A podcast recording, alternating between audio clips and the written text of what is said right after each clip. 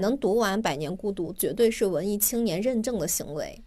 一个野心极强的女人和一个野心极强的男人组合起来，那可是纸牌屋级别的政治联盟。嗯，查理还是那个查，还是那个查理查气的查。对啊，但凯蒂却不是那个凯了。《霍乱时期爱情》里面有一句金句，就是说，诚实的生活方式其实是按照自己的身体意愿行事。但可能很多人都不知道，这是在写寡妇。对。但是菲尔明娜从来都不了解阿里萨是个什么样的人，因为阿里萨写的也全都是一些空中楼阁的，什么你爱我，要我爱你。一个人意识到自己开始变老，是源于他发现自己开始长得像父亲。连美颜相机都拯救不了我长得像我爸爸。Thank you.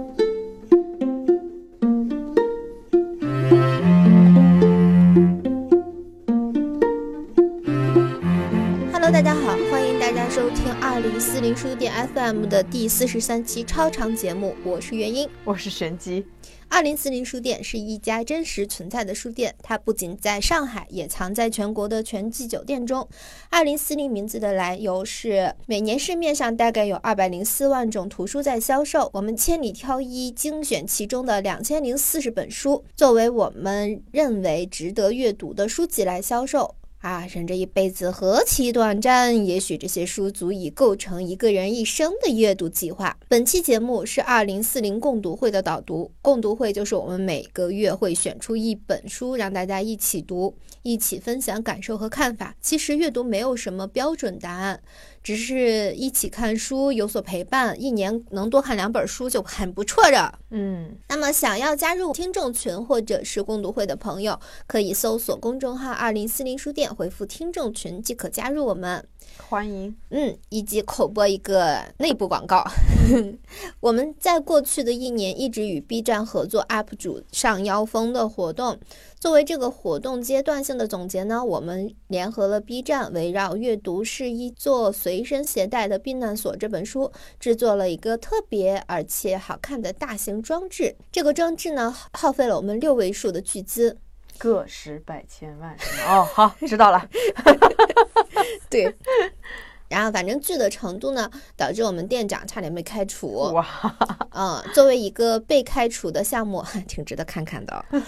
嗯，所以十二月十八号到十二月二十七号，这座装置将会在上海中心五十二楼全上海最高的朵云书院展出，欢迎上海的同学们来打卡拍照。因为过了二十七号，这笔巨资就要被拆掉了。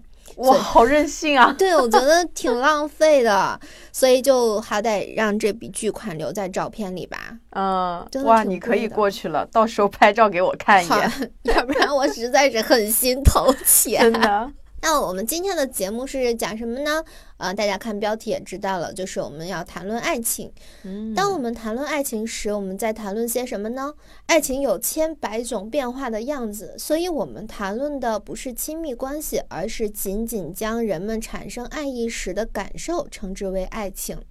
这是两个概念啊，嗯，我们今天选取的两本书很有趣，他们都发生在霍乱时期。当然，一个在美洲，一个在英国。一位将爱情比作没头没脑的霍乱，他不在乎目标是谁、什么身份地位，只要找上你，你就要为他豁出命般大病一场。另一个呢，则将霍乱渗透进人物的生活，是将命运引领至不可思议的方向的一个。咋说呢？很难形容它是个什么东西。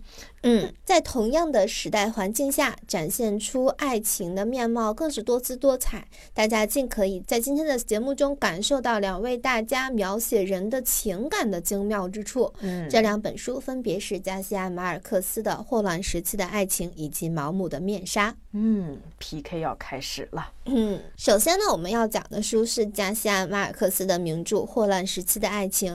加西亚马尔克斯是哥伦比亚作家，感受上是二零一零年左右，嗯，我二十出头那会儿冒出来的，冒出来的真的是就是一 夜之间风就风靡了《百年孤独》啊，对对对，对书店也到处都是，你有这种感受吗？就是冒出来的感觉，还真是你不知道什么时候就突然又觉得他好像很出名，好像是变成了一个必读的，对对对，嗯，就他就成为了文艺青年床头上的那个香饽饽。当时一夜风靡的是那本《百年孤独》嘛？对，嗯，我觉得它不仅仅是因为名字起得好，更因为这本书实在是太难读了。嗯，能读完《百年孤独》，绝对是文艺青年认证的行为。哦，我想到豆瓣有个组，什么文艺青年装逼会什么的，哦 读完就可以在里面发个帖。那你想，他全家人都叫一个名字。我第一次看那本书，其实他我看了两遍，第一遍根本就看到一半就看不下去了，然后第二遍不得不一边看书一边画关系图，那种又悲又喜的感觉，就是 我在摄取知识，我在为文化、为文学效力的那种。啊，但是很难过的是，看个小说怎么这么难？对，而且我当时第一次看到前面那个大概的一个几个名字，我就有点劝退。嗯，但是就内心就有一种这是好东西，这东西有营养，我必须得吃，有那么一个想法。然后我就从他的别的很短篇的一些小说开始看，就是那个什么没有人给他写信的上校苦记回忆录，就这种，嗯，我就发现哎写的真好。然后慢慢的能接受马尔克斯以后，我才开始敢看《百年孤独》。我是先啃了《百年孤独》，然后看他其他的书。当然，就是看完《百年孤独》之后，就觉得其他的书都很简单。对对对对。嗯，所以呃，他几个短篇和《霍乱时期》上市的时间我有点混淆了。嗯。但是反正当时看《霍乱时期》的爱情的时候，那文风哇，如沐春风。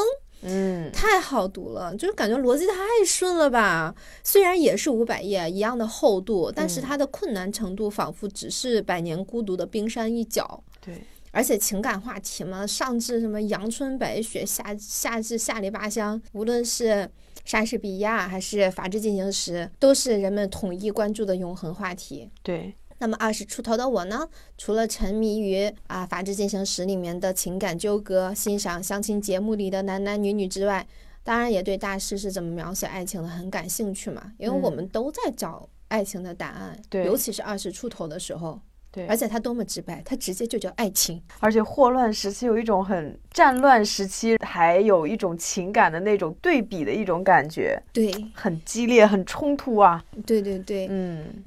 那这是一个怎样的故事呢？就是故事有三个主角，分别是出身高贵的富二代胡维纳尔医生，背负着全家跨阶级希望的费尔明娜，以及既没钱也没事儿干，每天沉醉于文学的私生子阿里萨。嗯，我们先介绍一下这三位主人公的人物设定。胡维纳尔医生出生在一个贵族世家，虽然在书中的设定，这个城市的贵族文化已经在逐渐没落，但是贵族嘛。瘦死的骆驼比马大，就他们好歹是还住在这个城市的城堡里面。对，他的父亲是一个医生，他算是子承父业。霍伊纳尔医生是从社会标准来看，无论怎么看都是一个不可挑剔的优秀男性。他拥有学识，有过硬的医术，广阔的见识，过硬的人脉。他就是人类高质量男性，对，百分之一的。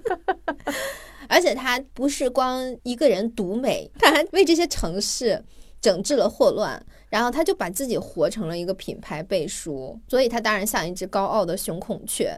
不过他的缺点也挺有意思的，就是他太会使用自己作为背书了，嗯，就有一种你提我的名字就好使的那种感觉，毕竟小地方嘛，嗯嗯。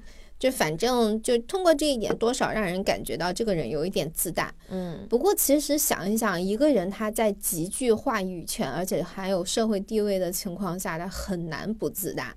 对，霍伊纳尔医生呢，就他的性格啊，就是他是一个以社会准则、优秀这些东西作为一个标杆来要求自己的，他就是一个别人家的孩子。嗯，然后他因为优秀而被敬仰，因他人的肯定而形成自我，所以通篇看下来，只能评价说胡维纳尔医生是一个有以优秀为人生目标的人。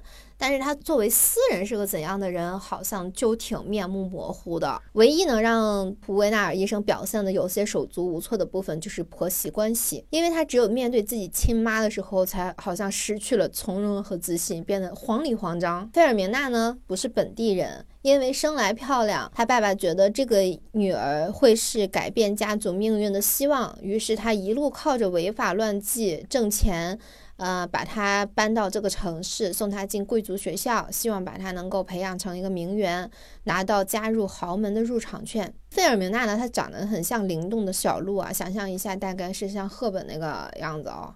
对，啊，但是她骨子里面呢有一头倔驴。费尔明娜的爸爸是做卖驴生意的，所以他骨子里的那个倔驴成分就有点微妙。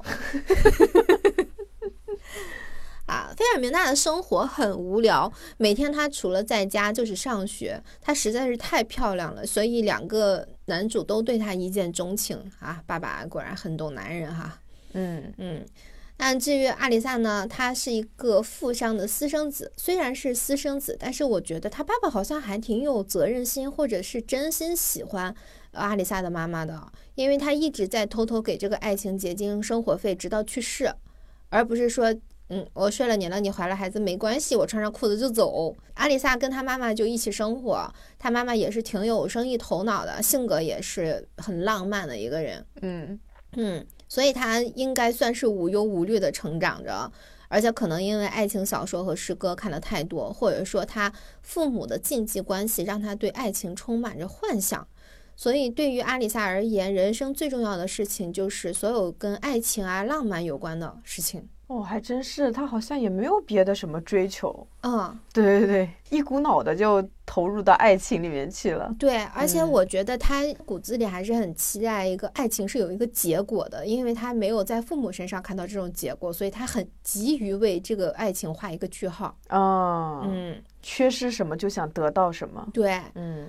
那么这本书大概讲了一个怎样的故事呢？就是青春年少的阿里萨是一个电报员，这个电报员可以理解为我们现在就是非常基层的工作者。他在给费尔明娜家送电报的时候，见钟情了这位少女。少女费尔明娜是由他终身未嫁的姑姑照顾的。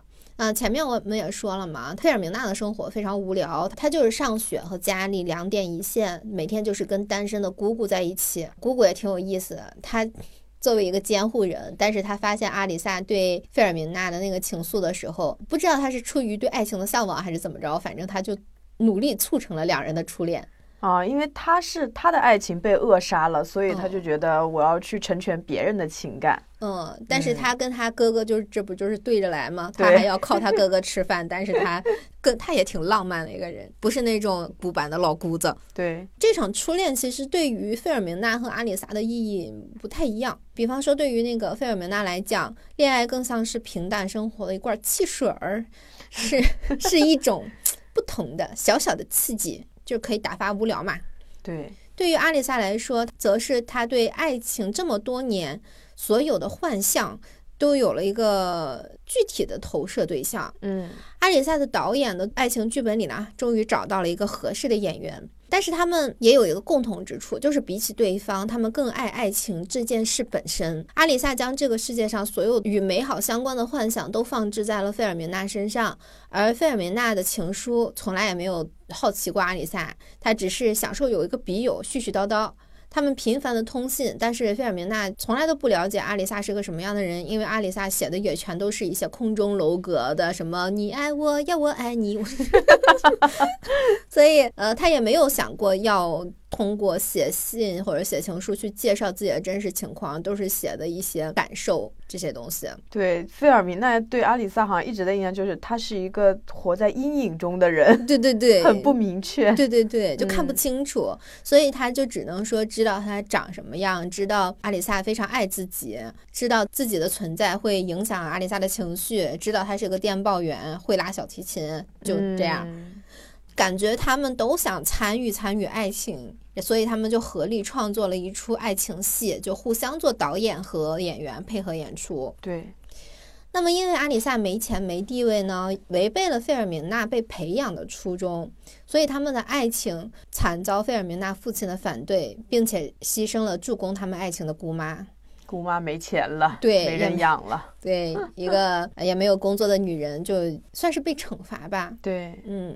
不过，爱情的力量不可能是被父权能打败的东西，所以尽管父亲立刻带着费尔明娜离开了家，长途跋涉的往费尔明娜妈妈的老家赶，希望距离和吃苦能够让费尔明娜学会听话。但是聪明的阿丽萨，她通过电报员的职务知道了费尔明娜父亲的目的地。她早早就拍好了电报，等着给心灰意冷的费尔明娜一个惊喜。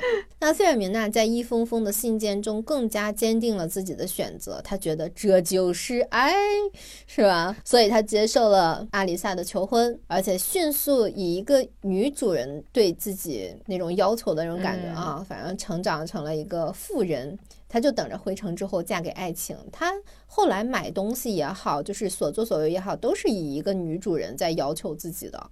对，所以有的时候家里的打压反而是促成一桩婚事的动力。对。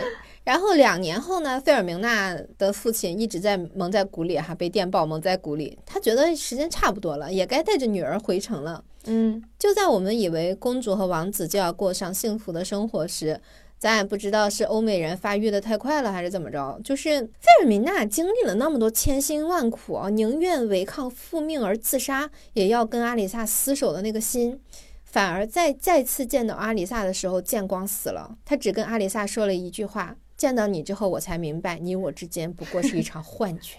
可以说一句话总结了所有的网恋 APP。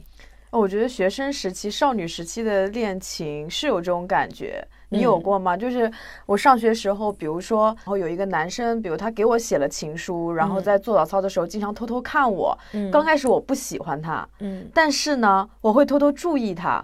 在相遇的过程中，如果说他某一天他突然没有关注我了，我内心就会失落，然后我就开始会喜欢上他啊。就那个时候，其实是你是爱上了一种被关注的感觉，嗯。但其实你真的去接近他以后，你会发现，咦，这什么人？呃，好可怕。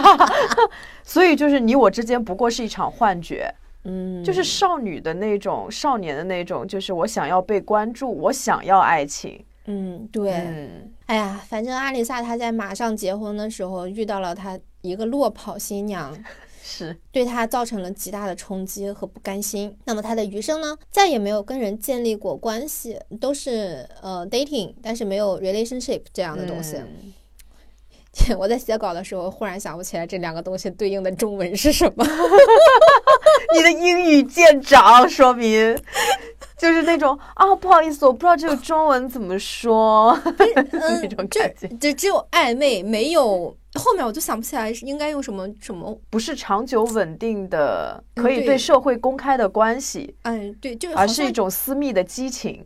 嗯嗯，这种对，嗯，是这个意思。嗯，反正呢，他就从一个爱情忠贞的鸟鹅变成了集邮的海王。嗯。不过他不觉得自己是极优的海王，嗯，他始终觉得说自己的爱和童真都是留给费尔明娜的。对，那么费尔明娜呢，桃花运比较旺啊。她分手没多久，就因为被家人误以为是霍乱的肠胃炎而认识了胡维纳尔医生。胡维纳尔医生当然是对费尔明娜一见钟情啦。其实我觉得原因比较简单，就是因为费尔明娜她对胡维纳尔不屑一顾，就是她不把他当回事儿。胡维纳尔医生，我我觉得这辈子也没有。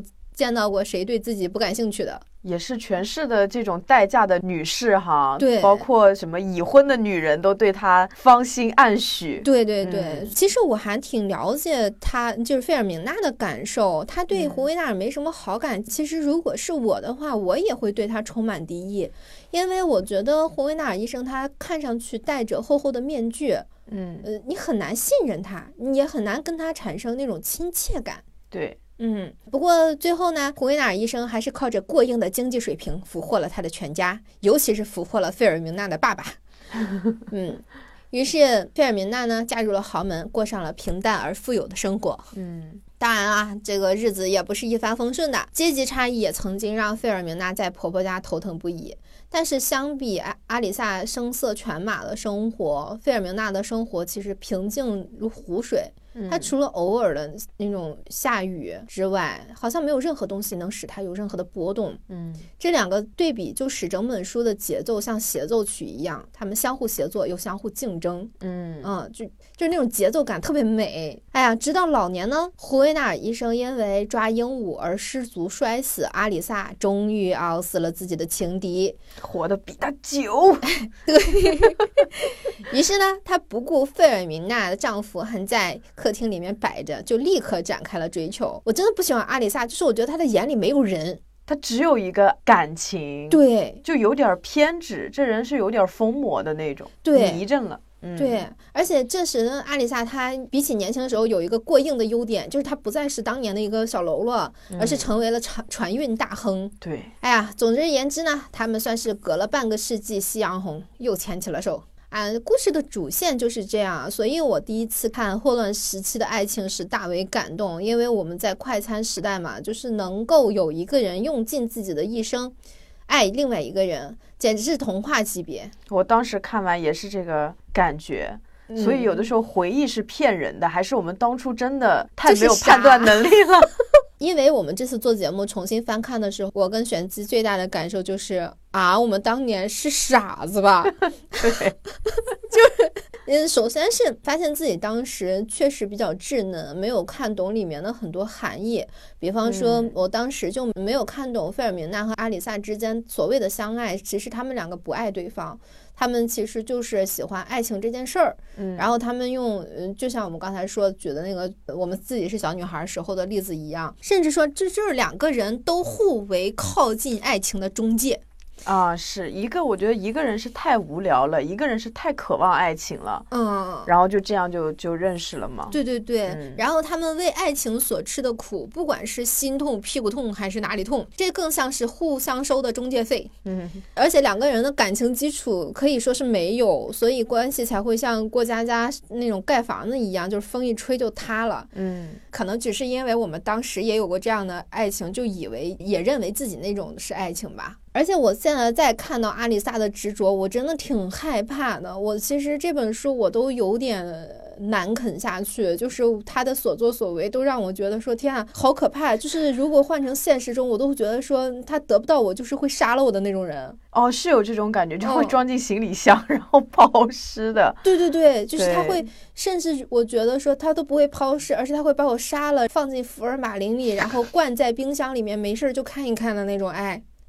但是这个阿里萨他妈妈也有点。就是就也在鼓励阿里萨成为这样的人的一种感觉，因为他妈妈就是会在阿里萨刚开始喜欢上费尔米娜的时候就提醒他说，弱者是永远无法进入爱情的王国，然后女人只会对意志坚强的男人俯首称臣，只有这样的男人才会给他们安全感。所以阿里萨也可能是被这样的一些爱情观，因为他其实是一张白纸，嗯，那他妈妈教给他什么，他就去学习什么，他就坚定了这样的一种信念吧，我要。成为一个意志坚定的男人，嗯，而且他爸怎么说也说也算是意志不坚定嘛。对，他觉得可能他妈妈的孤单什么的都是他爸爸那个意志不坚定导致的嘛。嗯，哎呀，反正我就觉得像阿里萨这这种爱啊，真的是只会让人徒增苦恼。对，确实。而且他，嗯，书里面的很大的篇幅都是在写阿丽萨是如何集邮的，但我不太想批评他，嗯，集邮这件事情，因为其实我们在快餐文化的这个时代很少能看到。这类的主角，我们包括现在为什么当代文学没有那么好看，我们都不太爱看，是因为觉得它的层次不够。你看，像阿里萨这种集邮也坚坚信自己虽然身体乱七八糟，但是心始终在贝尔明娜身上这件事情，我们现在的文化的扁平化会特别容易让人对一个人产生就是那种非黑即白的判断。但是这本书里面的主角每个人都呈现了一个人的多面性。对，嗯，还挺耐读的。然后呢，这本书就是，嗯，有人说也没什么了不起的，不过就是白富美抛弃了屌丝，嫁给了高富帅，然后屌丝逆袭成功后，终于又抱得美人归。嗯，可以这么理解。这这个这个理解其实没有任何的毛病。对，现代解读。而且每个人他肯定会基于自己的认知条件去评价一本书。嗯，有些书它分数再高也未必喜欢。比方说，我再次阅读这本《霍乱时期的爱情》的时候，我真的是全程不太舒服。嗯，我觉得这本书是在骗人，因为这本书里面 这个爱情就是他们都不是呃，你你不能说它不是爱情啊，是爱情，但是他们都没有相爱。那么它作为一本爱情著作，它没有相爱的部分，怎么能是一本爱情著作呢？他写的要么是征服欲，要么是幻想，要么是自我安慰，没有相爱这个环节。为什么是爱情？那么他被《纽约时报》誉为人类有史以来最伟大的爱情小说，难道是《纽约时报》疯了吗？而后来我们就看了一个书评，才明白这本书它之所以被誉为最伟大的爱情小说，这个“最”字儿有点犯广告法呀啊，是因为它在五百页的书里面。在一条主线贯穿的情况下，足足描写了三十三种亲密关系，令人感叹爱情的多样化。就爱情真是一个戴着面具的小淘气鬼儿。对呀，就这样就觉得五百页其实是少了。对，是的，而且怎么说呢，并不是我们现在认知中互动良好的健康亲密关系才叫亲密关系。我觉得这个认知比较狭隘，嗯，我们也很容易钻到这个狭隘的那个角度里面去。对，我们现在追求心理健康，所以认知中好像只有健康的亲密关系是一种稳定向上的港湾，是雷打不动的城堡。但这其实是。跟琢磨不清的爱情是两个概念，我们谁也不能给爱情下一个定义，也不能给真爱一张唯一的脸谱。人人都能经历爱情，但是培养健康的亲密关系其实是另外一码复杂的事情。咱也不能说身边那些回避型依恋的人和焦虑型依恋就不叫爱情了，对吧？嗯，咱也不能说垃圾食品就不是食品，只有吃营养搭配合理的健康饭才是饭，对吧？咱们有几个人吃的是那么健康呢？还杂粮饭，一年也吃不上一顿杂粮饭，而且有的人就是喜欢吃精致面的主食，是吧？我们昨天还刚吃过火锅呢。啊，对呀，就是宁愿冒着三高痛风，是吧？也不愿意去吃健康餐。嗯，那么我们就抛砖引玉的去来聊一聊这本书中与主角无关的动人的亲密关系。我们挑选其中的几个啊，我其实最喜欢的是开篇的那个亲密关系，就是那个死掉的退役老兵。嗯，这个老兵他他就是忽然来到这个城市的退役老兵，而且他双腿残疾，他来这儿也没什么事儿干，胡维纳尔医生帮他呃成为了一个儿童摄影师。然后，因为他是他是一个象棋高手嘛，嗯，所以那个霍维纳尔医生就很喜欢跟他一起玩儿。嗯，霍维纳尔医生是在这个老兵去世之后才发现了老兵的秘密，就是他有一个隐形的情人，而且他们的感情是绝对在当时拿不上台面的。呃，就无论男方和女方，他们都是社会上的孤鸟的那种感觉。嗯嗯，而且他们都非常自由。嗯，即便是。非常自由，大可以结婚，他们却依旧选择了禁忌之爱，也就是地下情。嗯，呃，谁也没有给谁承诺，没有人知道他们是恋人，他们也从来不会住在一起，然后也不会同框什么的。我觉得他们两个感情中特别动人的一个地方是，呃，老兵选择自杀，女方尊重了他自杀的选择，嗯，而且他也为他的自杀耳边别了一朵玫瑰。穿了一身丧服，就算是为他送他一程，嗯，而不是说哭天抹泪啊，你不要走啊，或者是去参加他的葬礼啊，都没有。他们有他们自己的仪式感。非常成熟的一种爱情，对，嗯，他不仅早就知道，而且还呃满怀爱意的帮他分担了这种垂死的痛苦，陪他走过了最后一程。反正我看到通篇书之外，我觉得说，如果想要看美好的爱情的话，就看前十页就够了。我爱你，但是我尊重你的这些选择，对，这个是很难的。又相爱，又保，又尊重对方的界限，彼此也有距离。对，我不把我个人的。喜好完全的驾临在你的身上，对，而且关系很炙热，但又好像就随时都可以相忘于江湖。嗯，在一起仅仅是因为爱，也没有什么别的东西。我觉得这就是加西亚马克思他写在前面的，就是他觉得理想的爱情的样子。哦，我想到就是相对比之下，比如说像胡维纳尔医生和费尔米娜的所谓的爱情，所谓的婚姻，其实像胡医生他自己非常明白。他就说，他们两个在一起是基于安全感、和谐和幸福这些东西一旦相加，或许看似爱情，也几乎等于爱情，但他们终究不是爱情。胡维纳尔医生他其实想要的就是一个，他说婚姻最重要的是稳定，不是感情，就刚好跟他们两个是相反的，他们用一种看似爱情的东西去捆绑。然后形成了婚姻。我们现在很多人都会觉得，婚姻的前提条件一定是要有爱嘛。嗯。但你看这两个人，就是他们没有婚姻，但他们依然相爱，而且陪伴了一生。对，嗯。所以我们现在都越来越知道，婚姻它其实更像是一种保障，呃，但它不保障爱情，它只是保障稳定。对对对，嗯，安全感。然后这里面呃还讲到一个比较讽刺的爱情，就是真的挺讽刺的。费尔明娜的爸爸不是费尽心思想让自己的女儿嫁入豪门吗？对，而且他又那么努力的去反对阿里萨娶自己的女儿，但实际上，呃，费尔明娜的爸爸。和费尔明娜的妈妈也是穷小子和大小姐的结合，而且当年他的岳父岳母也是拼命的阻止的他们的爱情，一点同理心都没有啊！对呀，完全没有。哎，我觉得费尔明娜的爸爸之所以那么就是飞速的把他带离了所在的城市，就是因为他知道再拖下去，自己的女儿就会像妈妈一样跟自己私奔了。对，对，而且他反对，其实他也是。对自身身份的一种厌恶和排斥。嗯，哎，不过我有在想，其实他这么反对他们两个的关系，会不会也也是觉得他发现，其实费尔明娜的妈妈嫁给自己，他们两个为了，对对对，就是他们两个为了爱情。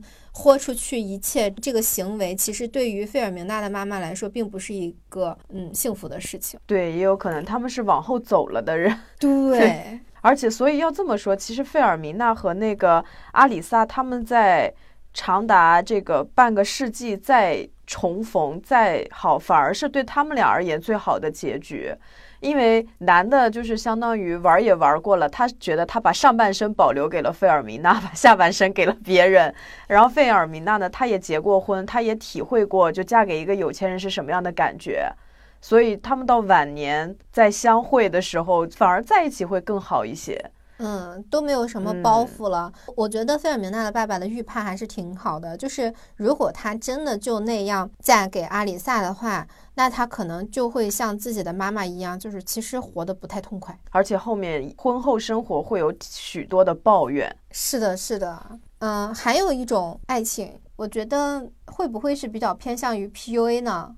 就是因为这个书里面有大篇呃非常大段的东西去描写妓院，嗯嗯，还有妓院的主人，有三个妓女，她卖力的去赚钱，然后到早上时就把自己赚到的钱都送给了一个男人，就是他们那个他们的主人，他获得的回报就是有资格跟这个男人睡觉。男主他觉得不可思议，说为什么会有人卑微到这样的地步？其中一个女人告诉他，这是因为爱。嗯哦，竞争上岗。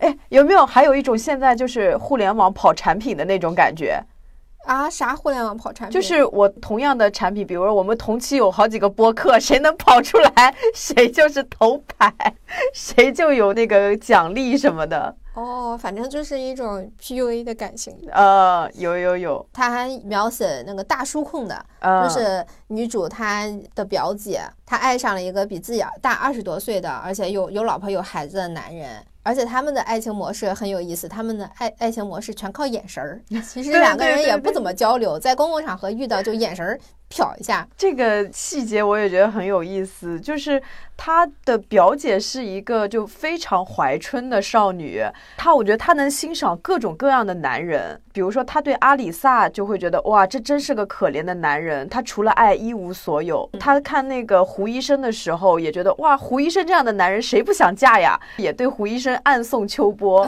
跟胡医生他们在一起的时候玩各种暧昧的游戏。对对对，就她应该是一个能欣赏各种各样男人的怀春少女。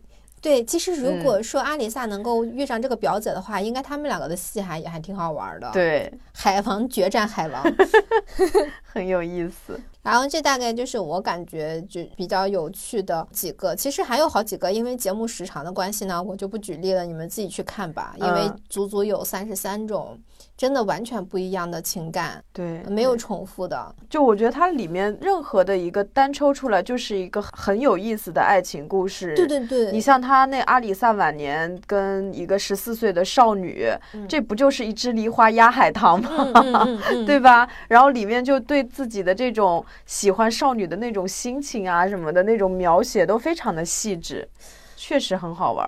还有就是他书里面就是对寡妇的描写，我也觉得 哇，写的就是太精准了。就是那个最那个特别快乐的寡妇吗？对对，呃，《霍乱时间爱情》里面有一句金句，就是说诚实的生活方式其实是按照自己的身体意愿行事，但可能很多人都不知道这是在写寡妇。对，而且这个寡妇是一个想睡谁就睡谁，想想干嘛就干嘛的寡妇。对呀，他说饿的时候吃饭，爱的时候不必撒谎，睡觉的时候不用为了逃避可耻的爱情城市而装睡，终于成为了整张床的主人。对，其实这个金句我每次在互联网上看到的时候，我都想：天啊，你们知道这个寡妇她究竟是怎样，她有多诚实吗？对啊，她的诚实你不敢想象。对，而且它里面还有写，我觉得有一个也很有意思。他说，世界上的人分两种，会勾搭的和不会勾搭的。然后它里面就想，就是你往往觉得那种就是特别咋咋呼呼的四处炫耀爱情，感觉那是他们发明出来的人，反而这种人并不是会勾搭的人。就是他说会勾搭的人是他们感觉良好，也守口如瓶，知道谨言慎行是性命攸关的事，也不会谈论自己的丰功伟绩，也不向任何人吐露秘密，反而装出一种对这种事漠不关心的样子，所以常常招来性无能、性冷淡，甚至不男不女的名声。我就觉得，我当时看的时候，我就得啊，我突然想去观察一下生活里面的人。对对对，因为有些人，你看他好像蔫不出溜的，但是实际上他有很多秘密，说不定他在背后就是一个非常……对呀，这就是不就是闷骚嘛？嗯，对啊，所以说闷骚吸引人啊。对呀。那除了这些呢，男女主角的婚姻这种更为复杂、鸡毛蒜皮的情感关系，它也是被描写的很生动的。嗯，比起恋爱这种只需要一拍即合，或者说单方面爱也 OK 的东西，让两个不相干的人走入婚姻，它其实更需要配合。而且很有意思的是，就像刚才玄机说的，胡维纳尔医生他一开始觉得说两个人在婚姻中可以培养爱情。嗯。但直到走到生命尽头时，他才发现，两个有着阶级差异又不是因为爱情而结合的人，他们培养的不过是相互憎恨。真的，就是日常的细微的琐事，都是在增加两人的仇恨。我觉得从这点来说，加夏马尔克斯他是很尊重人类真实的情感感受的，或者说。他不认为爱情像学识或者一些呃外在标签那样是可以培养的东西。那么听到这里，大家可能更能理解这本书的伟大之处。加西亚马尔克斯在一本实在不算厚的书里面写出了人类情感的多样化，手法娴熟到，如果你只集中精神在主线上的话，这些支线情感的自然的程度。哇，多可怕呀！好像他们就应该在那里，没有任何的奇怪，就自然到仿佛没有存在感。你只有认真仔细看的时候，才会发现他们每条线居然都是完整的爱情小品。对，它是一本爱情百科全书。所以大家在看这本书的时候。或者说你看好几遍的时候，你也不用只追进度，或者是说去看它的主线怎么样的，你其实可以多停下来去品味加西亚马尔克斯他对每一对儿、每一个人和每个细节的描写。对，这本书里面没有一个字是多余的，而且像我这种不太喜欢阿里萨的，就是全靠这些支线 撑过的这本书。我在这里面就是格外关注衰老的话题，因为它里面提到了像阿里萨。他的这种衰老，因为他等于说一百岁都在爱一个人嘛。嗯。还有就是费尔明娜他们夫妻俩的，就是从年轻到衰老的情感里面，他有用各种方式去描写衰老。有写尿尿的男人尿尿啊，年轻的时候他尿的又准又直，到了老了以后呢，就是歪歪斜斜，分成了许多支流，变成一种无法驾驭的虚幻之泉。哦，对对对 对，然后还有说是气味，就是说大部分致命的疾病都有一种特殊的味道，却没有一种像衰老这样独特。那不就是我们有的时候说那种老人味儿吗？对，还有就从父子的角度去形容衰老，就说这个阿里萨他在对镜梳头的时候，终于发现一个人意识到自己开始变老，是源于他发现自己开始长得像父亲。我曾经做过一个那个测你变老的那个 A P P，就发现我跟我爸长得好像。我老了以后，我其实也挺有这个感觉的。就是最近一两年，我发现我跟我爸长得一模一样，尤其是自拍的时候，对，连美颜相机都拯救不了我长得像我爸爸。所以它里面这些细枝末节的一些东西，真的就太值得玩味了。就每一段。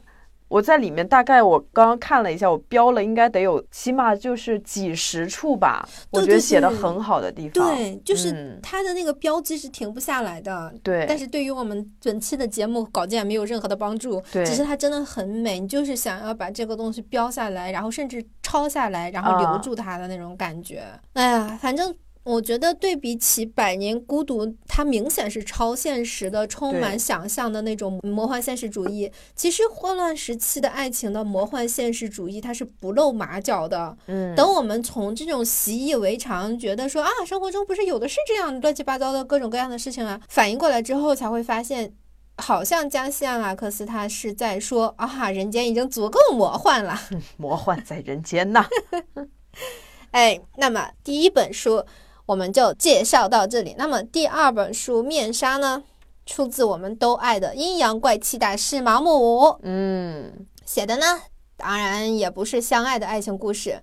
我发现他们好像其实比较缺少相爱的爱情故事的书，哎，对吧？毛姆好像确实也是，都还挺苦情的。我觉得他写的，嗯嗯，人生的枷锁也是 他自己的苦逼爱情故事的感觉。对，反正你让我猛的一想，什么书写了好的爱情，我好像真的没有什么，没有什么印象。什么那个什么幸福的家庭都是类似的，不幸的家庭各有各的不幸，书写不幸才是大家爱看的，可能也是也是，这符合人类对八卦的那个需求。那么这个面纱的故事脉络倒是蛮简单的啊，嗯，故事是从女主角凯蒂出轨被发现开始，逐渐展开介绍了凯蒂是一个什么样的人，男主角沃尔特又是怎样跟她相遇的。跟加西亚马尔克斯的主线以阿里萨就是男主展开不同，毛姆的主线是以女主凯蒂这样展开的。对，然后面纱讲的是一个非常有野心的妇女嫁给了一个看上去前途光明的受气包。这位妇女呢，就是凯蒂的母亲。嗯啊，其实我在看这本书的时候，我在想，如果那时候妇女能够出门工作，凯蒂的妈妈她会不会自己是一个女强人呢？因为如果她能靠自己工作的话，她是不是就不会整天沉醉于鞭策老公和女儿跨阶级？不过我后来又想一想，也不一定，因为给别人下命令比自己去实践容易多了。对，给别人下命令才反而会有这事儿这么简单，你怎么就做不好的理直气壮。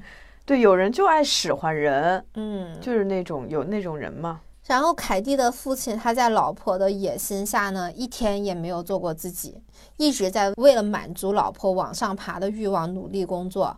妈妈把爸爸当工具人，那家庭氛围能好得了吗？那么凯蒂和他妹妹也就认为自己的父亲理所应当就是那个提款机，反正除此之外没有什么用。嗯，我觉得父亲因为娶错了人，可能他一辈子都挺压抑的。那而且面对他的两个女儿，这两个活生生的责任，啊，这两个让自己那个压抑呀雪上加霜的责任，恐怕也是憎恨的。所以他们也不亲密，亲密不起来，雇佣关系。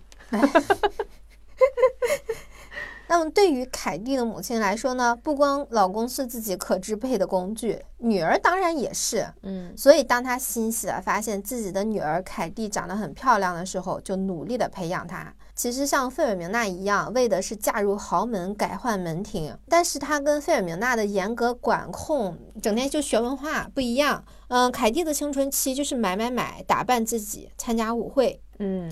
我们为什么要给大家布置的作业是这两本书对照看啊？是因为这两个女人的命运的起点都是一样的，她们都是被父母寄予了跨阶级的厚望。对，但是他们，你看两个人的命运是完全不一样的。对，嗯呃，而且费尔明娜的婚姻是父母之命式的，而父亲在促成她的婚姻上有着决定性的作用。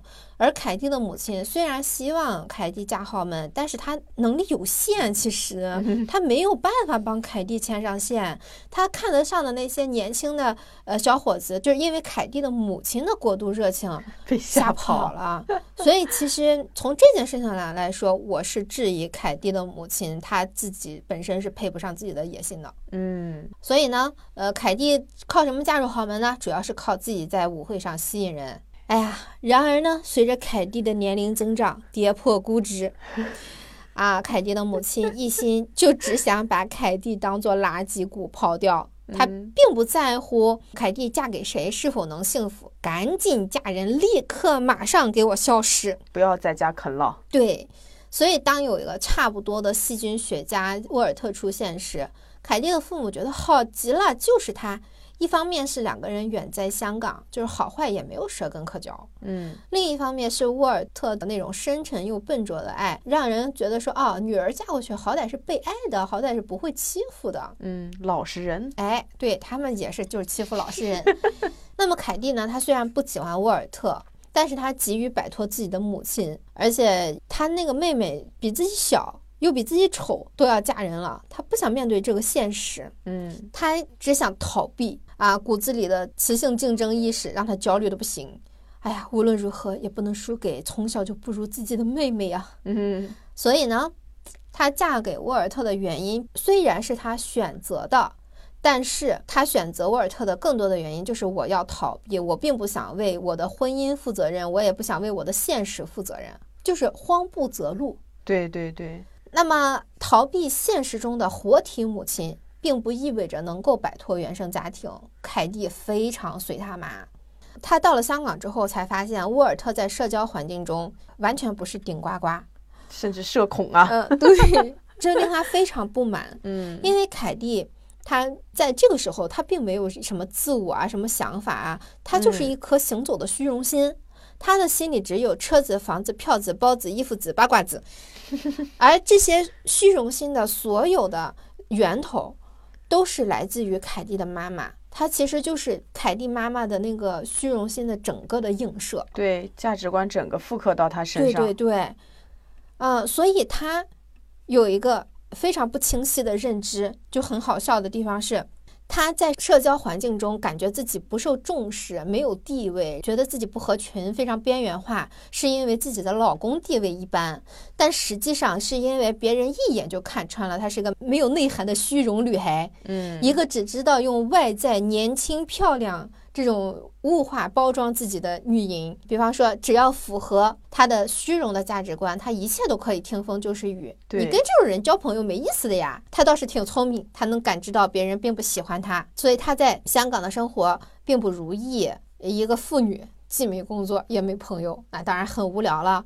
但是她完全理解不了别人不喜欢她，是因为她本身，因为她觉得自己挺棒的，她挺漂亮、年轻，她就觉得自己是一百分。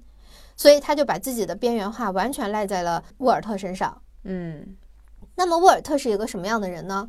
沃尔特是一个不屑于与男权社会为伍的人，他沉默寡言，他不喜欢搞那些喝酒聊天吹牛逼的那种社交手段，他觉得那都是二流货色干的事情。对他非常清高，他对这种所谓的高情商不屑一顾。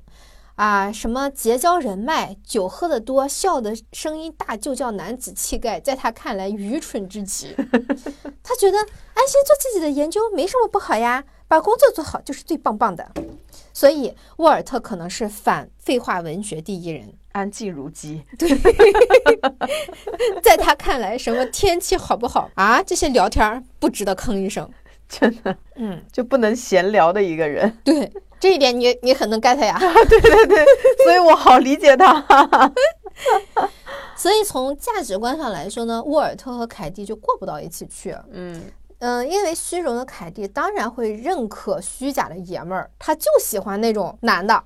对，打高尔夫打得好，打牌打得好，就这种。喝酒喝得多，纯爷们儿。嗯，凯蒂的钱包就在于他无法透过现象看本质。那凯蒂其实他。需要平等和尊重吗？其实不需要的，他就需要一个人把他当什么都不懂的小孩儿哄着。男人在他的概念里呢，能征服男人的男人就能征服女人。所以对凯蒂来说，最好的选择其实是那种爹味十足的男的。对，喜欢叫爸爸。对对对。所以呢，他虽然知道沃尔特爱自己，但这是这份爱他不想要。他不喜欢沃尔特行动力大于语言力的形式。沃尔特这种爱的方式，他有点太成年人了，他不符合小孩过家家的那种思路，嗯，他不属于凯蒂的语言，所以他不能理解，嗯，不能理解，当然也不能接受。对，我们其实也知道，人生来感性，然后理性的这些东西都是后天学习的嘛。那么，其实沃尔特他也并不是总戴着面具的。沃尔特爱的方式就是起了床之后非常理智男，但是他会躺下嘤嘤嘤。所以他们在那个嗯新婚的初期，其实沃尔特是有尝试过向凯蒂展示自己真实的一面，他。并不完全是一个理智的人，所以他在卧室这种人类最放松的地方，他会像小男孩一样撒娇。这种禁欲系的大男主在现在应该很受欢迎啊。对呀，但是凯蒂他也嘤嘤嘤着呢。我觉得凯蒂是一个被男权社会洗脑非常严重的女性，她是不能接受男性有脆弱面的。哦，对对对对，所以她完全不能接受那个沃尔特的撒娇。他不能接受沃尔特展示出来的脆弱。一个男人怎么能有脆弱小男孩的一面呢？你摔倒了怎么能哭呢？不许哭。所以呢，坚强。对，凯蒂他就越发的看不起沃尔特。于是呢。凯蒂和查理一拍即合，他们的三观是非常相似的啊，确实是对不错的激情恋爱对象。可惜查理爹爹有着非常现实的一面，他不像凯蒂只是纯粹的恋爱脑，或者说凯蒂认为自己的价值很高，高就高在她年轻漂亮。其实这个误区好像很多小女孩，包括我自己在小的时候都有，觉得漂亮年轻就是一切，嗯，就应该是稳赢的。嗯，但其实现实非常打脸。这场出轨闹剧中呢，其实认真的只有凯蒂，所以沃尔特设了一个局，让凯蒂亲自去感受一下浅薄又盲目自信的代价。嗯嗯，我们在读书的时候，有一个听众说他觉得沃尔特很自大，并不尊重凯蒂。其实仔细想想，其实确实有这个感觉哈。嗯，因为我觉得沃尔特明知道凯蒂与自己三观不合，却要娶她的时候，一方面是出于。他想要得到这份爱，喜欢这个人。另一方面，怎么说呢？他不仅仅是针对凯蒂的浅薄，而是他对整个二流人类都有一种清高。呃，大概是有点儿啊，我比你高级，所以我 hold 住你应该问题不大的那种认知是在的。比方说，他设局让凯蒂去逼迫查理娶自己，其实就是他对浅薄人类的算法自信。嗯，但是我觉得，除了让凯蒂亲自去体验被查理甩掉外，苦口婆心的劝真的没有任何用处。嗯。我们生活中难道不有的是这样的恋爱脑吗？你跟他说渣男怎么着怎么着怎么样不不好使的，他比起相信你，他更愿意相信渣男。他相信两个人的感情，对他就是得亲自体验到被渣男不被在乎啊，才能相信别人说的是真的。有没有一种感觉，就是有的时候看身边人的情感，觉真理就掌握在我的手里。姐妹，你听我一句啊。然后我在看这本书的时候，我就在想，如果我身边现在有那种爱上已婚男的女孩子，我就很想让她看这一场凯蒂和查理的对战，对，就能知道那种已婚男的真面目。就他玩你是玩你，他在你跟你在一起的时候说的天长地久，他就会说，但是他并不当真。而且对他来说，他也不想负责。他喜欢你，确实也是真心的。对，嗯，这种真心是怎么说呢？就是因为对于这样的人来说，你不过就是这些狩猎者的趣味调剂。因为物化自己的女的被猎物化也没有什么稀奇。比方说。凯蒂认为她的价值是年轻漂亮，我觉得很多当小三的女孩都觉得自己的价值是年轻漂亮，嗯嗯啊，或者说，哎，我比他老婆怎么哪里强哪里强，就是啊，会会这么去对比，会这样拉菜，呃，确实有这个价值。我就想到这里面，他们那个凯蒂和查理有一个对话，嗯，非常的有意思。就凯蒂就说：“那你就非得说这个世界上除了我，你什么都不想要吗？”然后查理就说：“哦，亲爱的，一个男人爱上你时说的话，你是很难去抠字眼的。”然后凯蒂又疯了说：“那么你并没有当真。”然后男的就说：“当时是当真的。”对对对，人家 激情下说的话确实是当真的啊，没毛病。这个查理。他还挺真诚哈，对对对。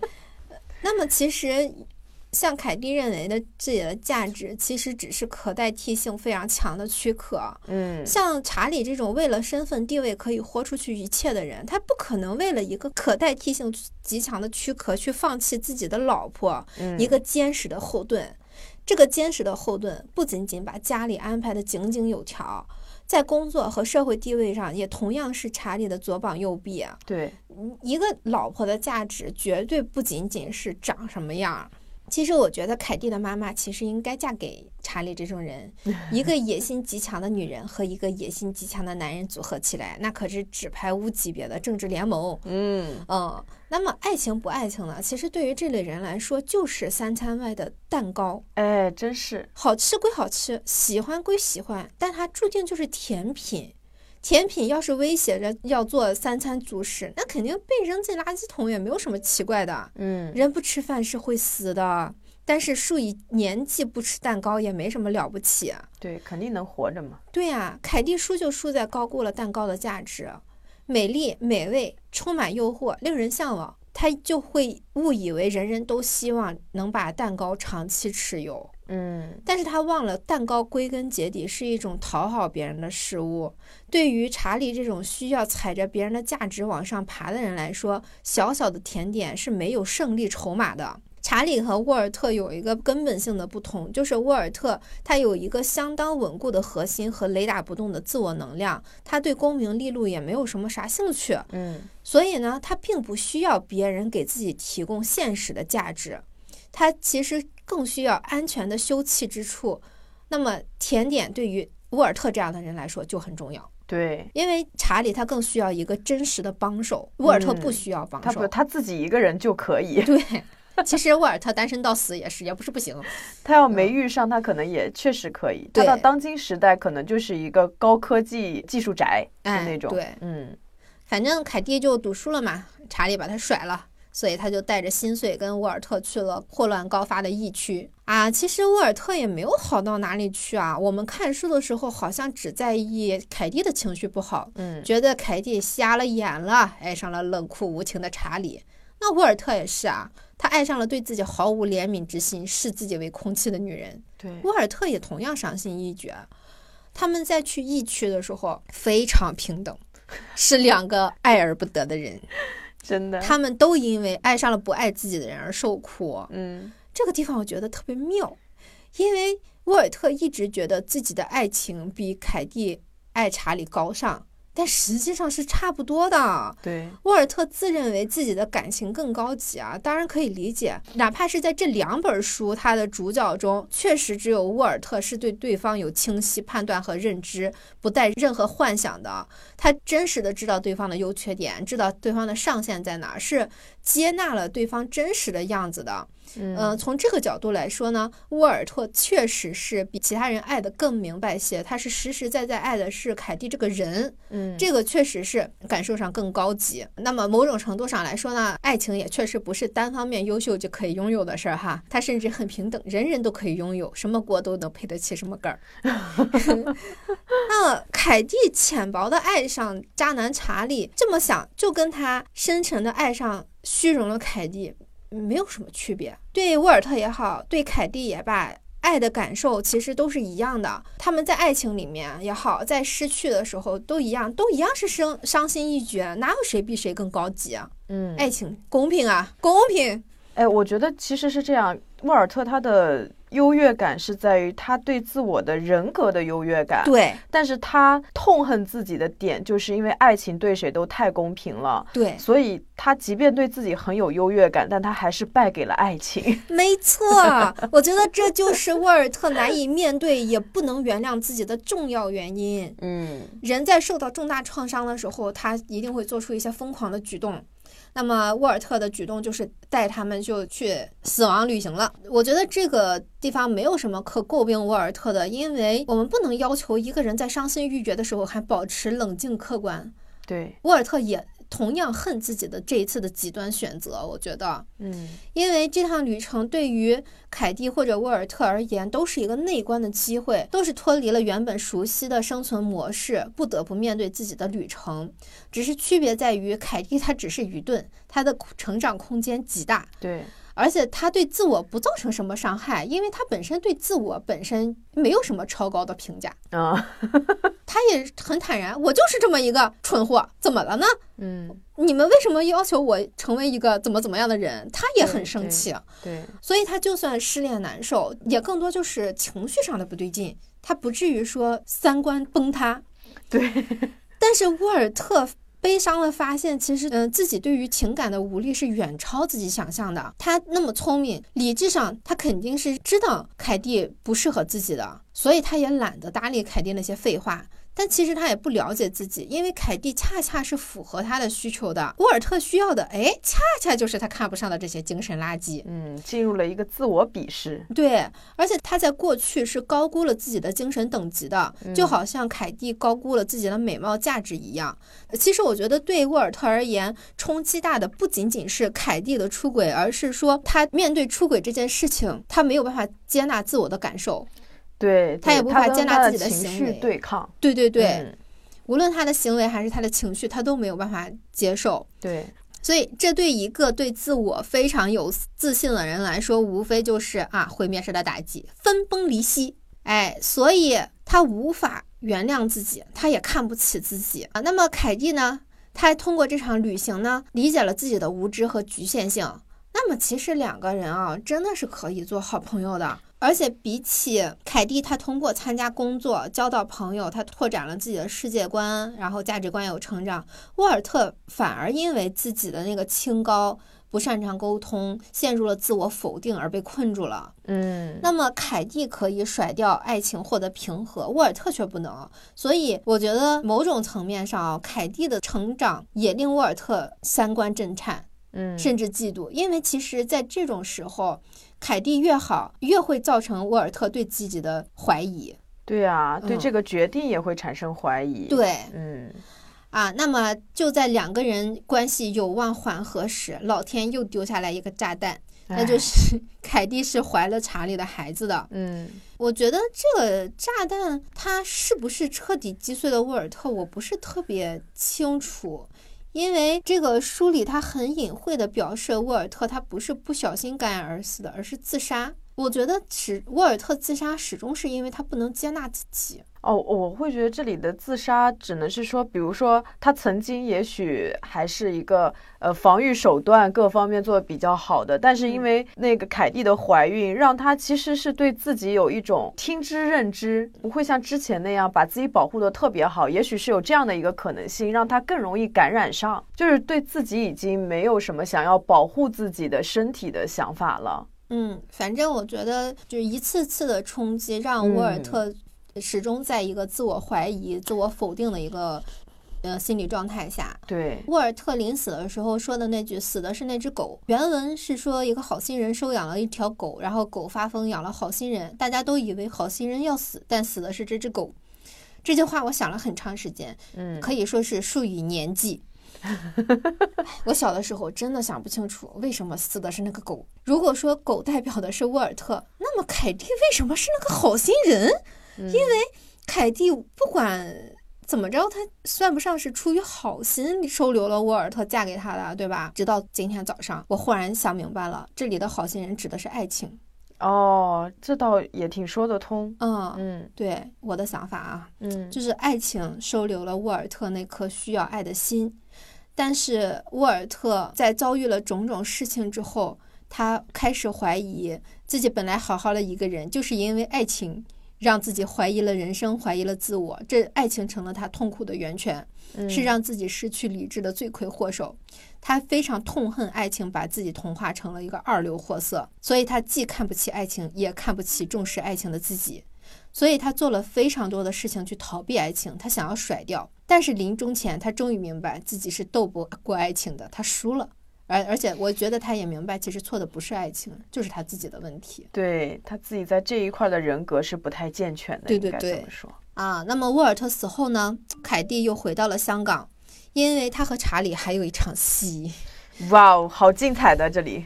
查理还是那个查，还是那个查理查气的查。对。啊，但凯蒂却不是那个凯了。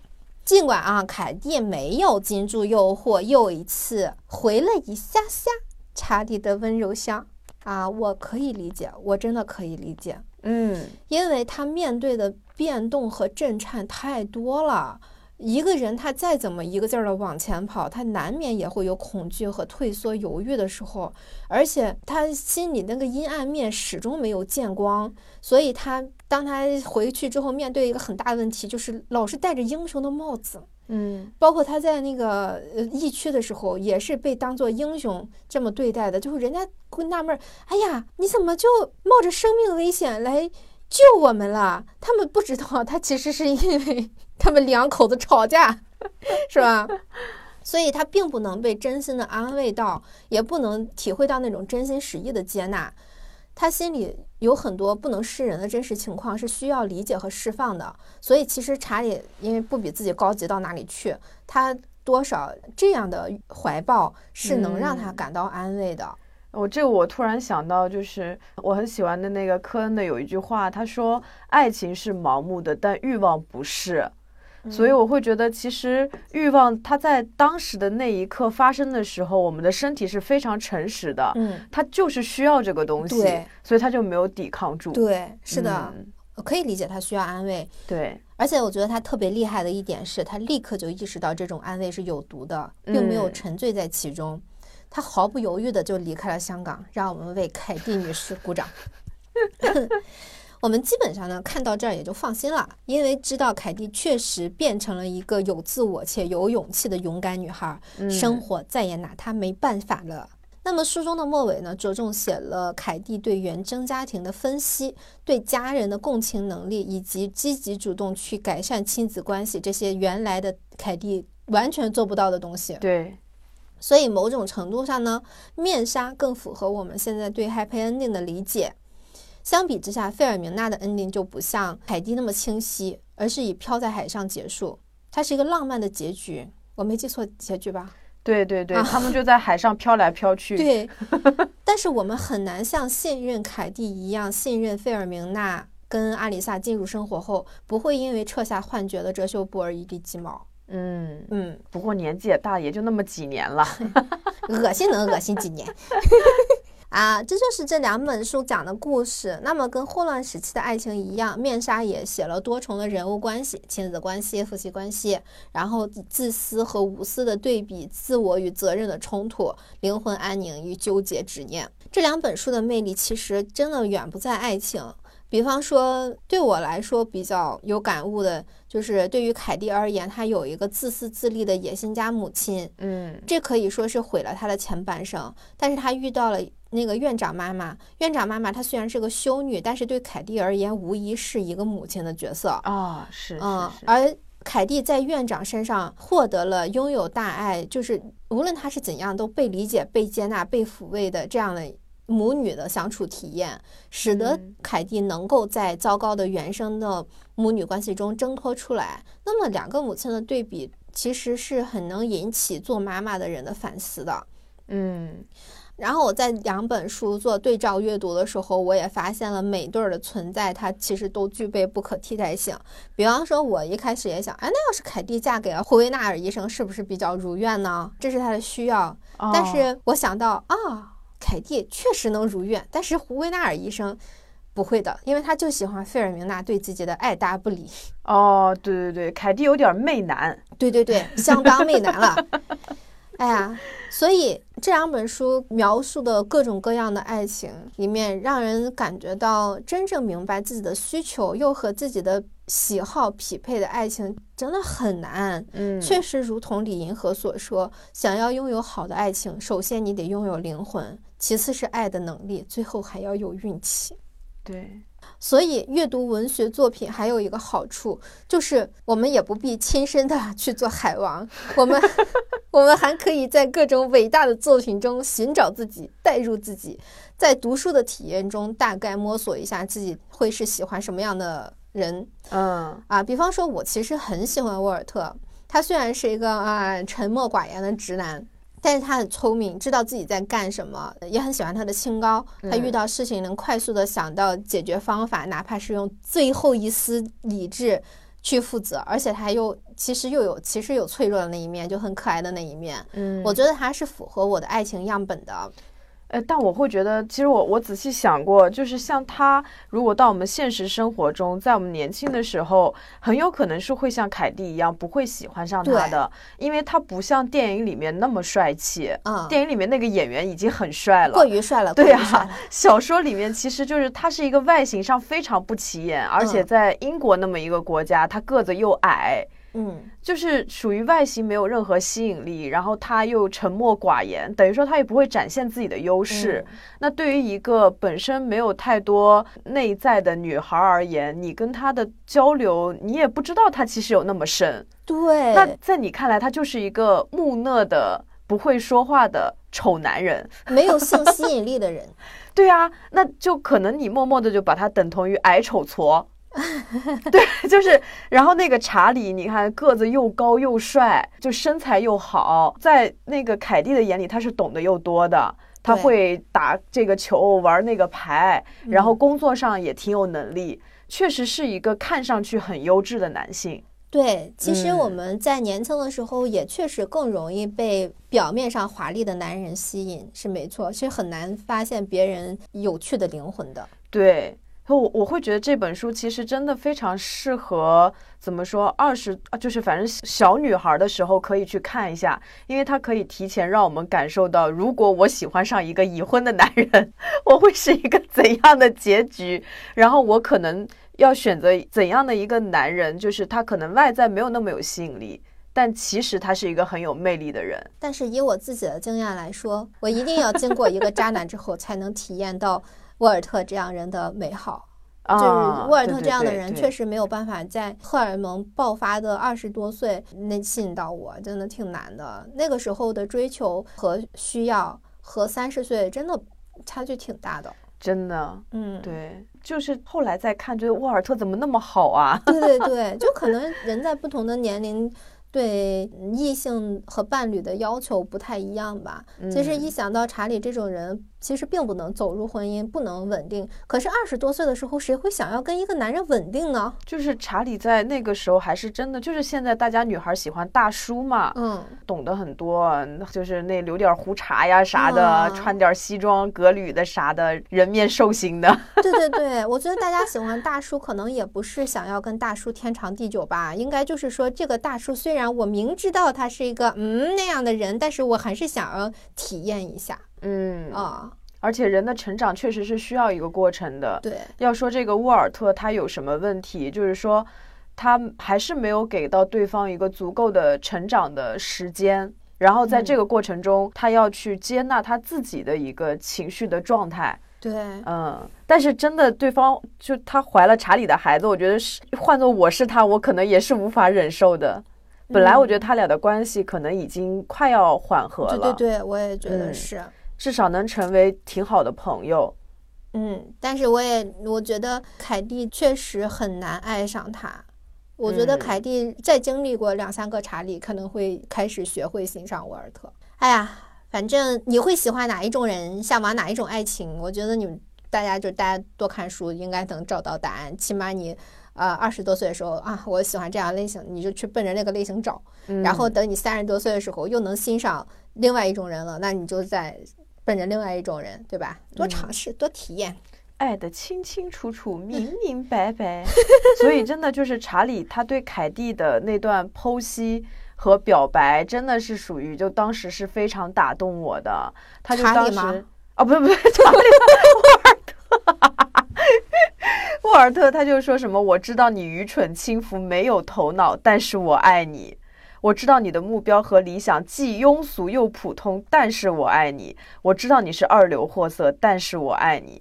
哇！就我觉得我知道你是一个什么样的人，可是我还是很爱你。对，太难得了，真的是难得。所以我在这两本书里面，除了喜欢那个那个退役老兵之外，最喜欢的就是沃尔特。啊，我也是。嗯。”好啦，本期的超长导读节目就到这里，然后我们下周呢就不更新了，因为我们要放假。哈哈，嗯，所以这期节目长有长的道理。比较希望大家可以听完这期节目之后，有能够多一层思考视角去看书，能做到这一点就太棒了。嗯，谢谢大家收听，再见，再见。